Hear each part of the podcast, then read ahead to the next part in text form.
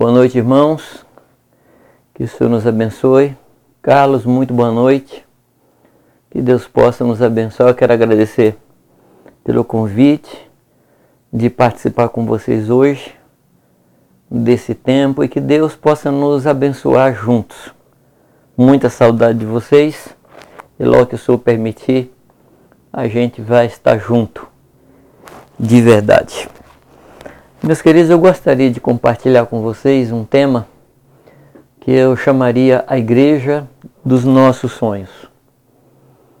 Igreja dos Nossos Sonhos, eu posso estar falando em termos assim de um ideal. Qual o meu ideal de igreja? O que, que eu espero de uma igreja?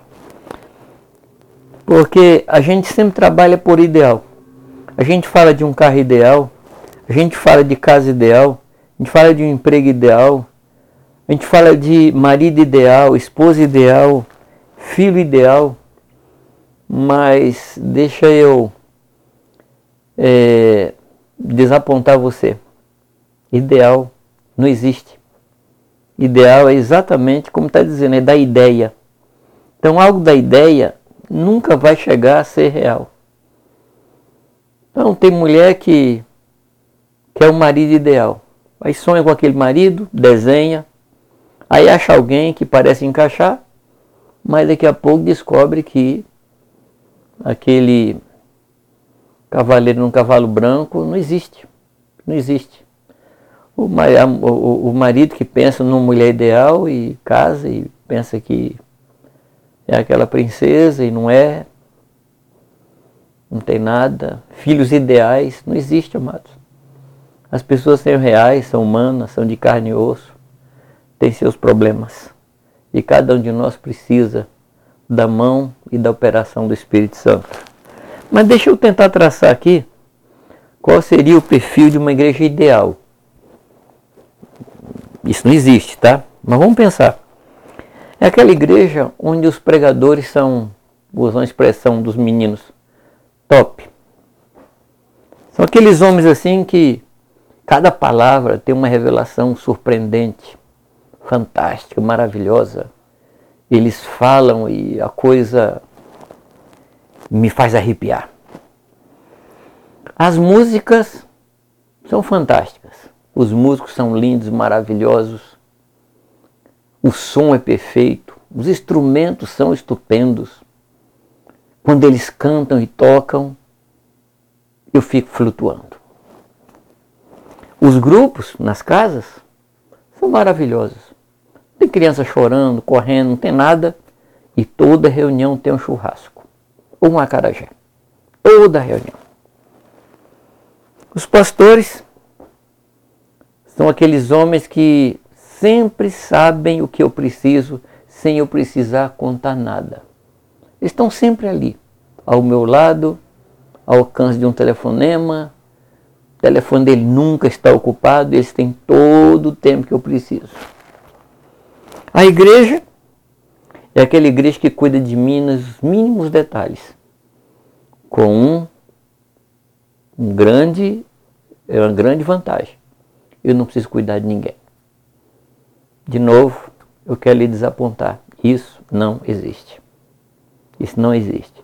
Ainda a gente não reúne com anjos. Tá bom? E eu não sei se anjo gosta de churrasco, tem mais essa. Mas deixa eu mudar a pergunta.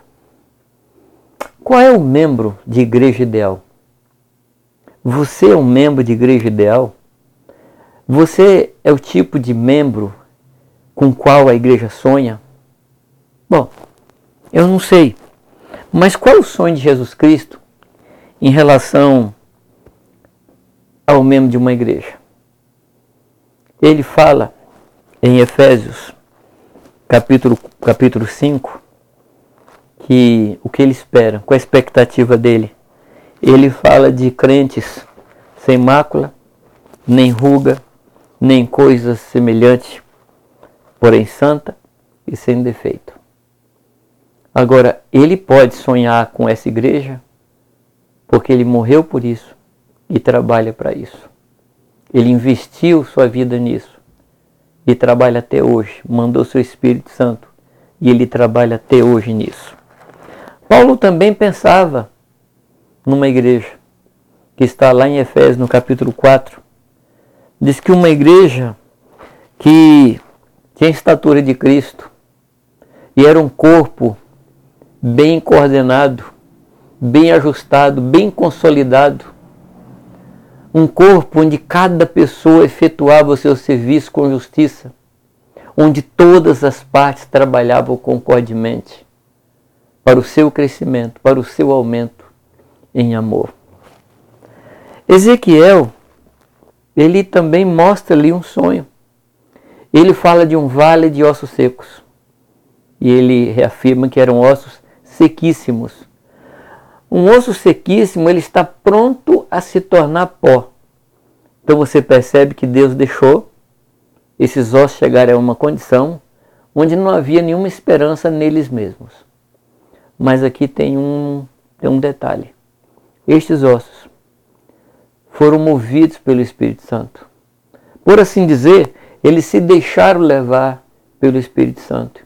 E para onde o Espírito Santo os levou? A procurar o seu osso, procurar o seu lugar no corpo, procurar aquele que era a sua parte, para que ele pudesse cooperar com justiça na sua parte. Na medida que ele foi chegando no seu lugar e enfim formou o corpo todo, seus ossos, cada um no seu lugar, o Espírito Santo teve condições de colocar a carne, o tendão, os músculos, a pele. E depois disso, o Espírito Santo deu vida a esse corpo e transformou o vale de ossos secos num exército fantástico. Então, isso é o que está na mente de Deus. Agora, tem a parte de Deus, que Ele fez e está fazendo, mas tem a nossa parte de nos deixar levar por isso que o Espírito Santo quer. Então eu diria assim: com que tipo de membro Deus sonha? São pessoas que se entregam, pessoas que voluntariamente se dedicam ao Senhor, que se dedicam porque amam a Deus, se dedicam porque reconhecem que a obra de Deus é a coisa mais importante na sua vida. Sabe que em 1 Crônicas 28, a palavra fala desse tipo de gente?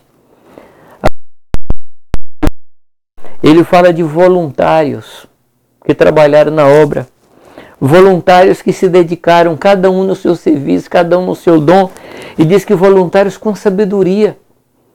Eu creio que a primeira coisa que demonstra sabedoria é o coração voluntário. Porque eu sei que quando eu me entrego ao Senhor, eu vou ser beneficiado. Deus não fica mais Deus, a obra de Deus não cresce porque eu fiz alguma coisa, mas eu melhoro. Deus me faz é, mais em paz, mais tranquilo, mais fiel, mais cheio dele mesmo. Então isso é sabedoria. Entregar-se voluntariamente reflete sabedoria. No próximo capítulo de 1 Crônicas, versículo 9, capítulo 29, verso 9, mostra uma outra característica desse membro de igreja que é o sonho do Senhor diz que eles de coração íntegro deram liberalmente. Aqui me fala de duas coisas. Uma é um coração inteiro. É um coração que está sempre dedicado ao Senhor, 100% do Senhor, totalmente do Senhor. Não tem nenhuma dúvida no seu coração que ele é de Deus.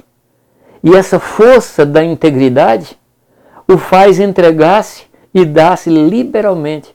Ou seja, ele não economiza dinheiro, não economiza força, não economiza coração, ele não reserva nada para si. O seu coração o faz entregar-se a Deus liberalmente. Ele não pensa nas consequências, ele somente se entrega ao Senhor. Hebreus 10 fala de um tipo de crente que Deus quer.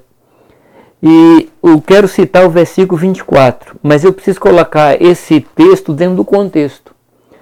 No, a partir do versículo 19, o Senhor está falando da possibilidade que Ele nos deu de entrar no Santo dos Santos, através do sangue, através do véu que foi rasgado. E diz que nós hoje podemos entrar com toda ousadia, com toda intrepidez diante de Deus. Não tem mais nada, não tem pedágio, não tem mais vestibular, não tem mais nada. Eu posso entrar, porque Jesus, pela sua carne, rasgou o véu e por sua carne eu posso entrar diante do Senhor. Mas que coisa tremenda Que coisa fantástica. É alguma coisa maravilhosa demais. Mas é nesse contexto que o Senhor me dá uma responsabilidade em relação ao corpo. No versículo 24 ele diz: consideremos-nos uns aos outros para nos estimular. O que é considerar? Quando eu considero alguém, eu honro, eu respeito, eu o coloco em lugar de destaque, eu faço dele uma pessoa importante diante de mim, eu o prezo, eu o guardo, eu o cuido, eu olho para essa pessoa e vejo-a como uma pessoa digna, então eu a sirvo. E ele disse que nós devemos fazer isso em relação uns aos outros. Considerar o meu irmão superior, considerar o meu irmão digno, considerar o meu irmão mais importante que eu mesmo. E é nesse espírito que eu considero o meu irmão mais importante que eu mesmo que eu vou estimular. Quando eu estimulo o meu irmão, estou dizendo ele é importante para mim. Quando eu animo o meu irmão, estou dizendo ele é digno disso, ele é digno disso. Agora, considerar e estimular aqui, ele fala considerar uns aos outros eh, para nos estimular ao amor e às boas obras e a congregar. Então, estimular ao amor. Amados, nós precisamos de estímulo para amar. Porque amar não fala de sentimento. Amar fala de sacrifício. Amar fala de entrega. E quantas vezes a gente está perto de pessoas que nos ferem, nos machucam, nos chateiam, nos causa assim espécie, a gente tem dificuldade para chegar perto dela. Então, eu preciso ser estimulado ao amor. Eu preciso que pessoas mostrem para mim que eu preciso servir aos outros, que eu preciso estar perto de pessoas, que eu preciso é, é, é, suportá-las, suportar não no sentido de tolerar, mas suportar e levar. Então o amor precisa de estímulo e eu preciso estimular meus irmãos a amar, amar uns aos outros. Eu também preciso estimular o irmão às boas obras. Falar em boas obras, amados, não é uma questão de fazer caridade, dar dinheiro para mendigo. Não, não. Boas obras no sentido da gente dar o melhor que a gente tem, de fazer para os outros o melhor que a gente conseguir fazer. A igreja do sonho do Senhor é aquela igreja zelosa e de boas obras. Um povo que tem zelo, um povo santo, um povo reto, um povo que tem caráter, mas tem boas obras. É um povo piedoso, é um povo cuja santidade beneficia aos outros. E a terceira coisa que ele quer que a gente estimule aos outros é a congregar. Às vezes a gente pensa em congregar como reunir. E então, se congregar for reunir, então nessa época a gente não pode congregar. Mas congregar não é o reunir. A reunião é consequência da congregação. E o que é congregar? Congregar é pertencer. Eu pertenço. Eu faço parte daquela família. Eu sou daquela família. Aquela família é minha. Então eu tenho que estimular meu irmão a ser parte, a pertencer, a se misturar, a ser um com as pessoas, não julgar, não condenar, mas ajudar, estar do lado do que sofre, estar do lado do que está triste, ser parte, considerar que ele é importante para mim. Isso é estimular ao amor, às boas obras e a congregar. E o interessante que depois no versículo, é, aliás no versículo 25 ele diz não deixar de congregar como é costume de alguns. E o que, que ele coloca como referência? A vinda do Senhor. Ele não deixando de congregar como é costume de alguns. Desculpa. Então, de novo, não é participar da reunião, é não ser membro, é não ser parte, é ser um crente isolado é ser um crente de canto. E ele diz assim: não faça isso. Tanto mais quanto vedes que o dia se aproxima. Amados, ele coloca essa referência. Jesus vem aí. A gente não sabe se ele está falando que Jesus vem como ameaça ou como estímulo, porque ele vem. Eu preciso ser encontrado, alimentando meus irmãos, cuidando dos meus irmãos, servindo aos meus irmãos. Ele vem. Agora o 26 tem algo muito importante.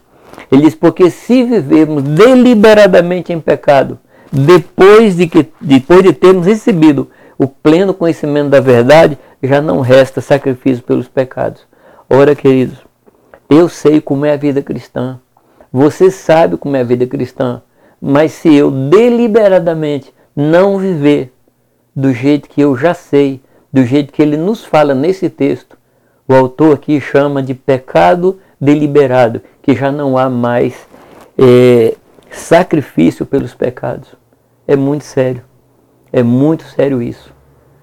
A pergunta é: nós temos uma igreja com a qual a gente sonha, mas eu sou um crente, que é o sonho da igreja, que o Senhor me ajude, que o Senhor me faça esse tipo de gente, que afinal vai alegrar o coração do Senhor acima de tudo.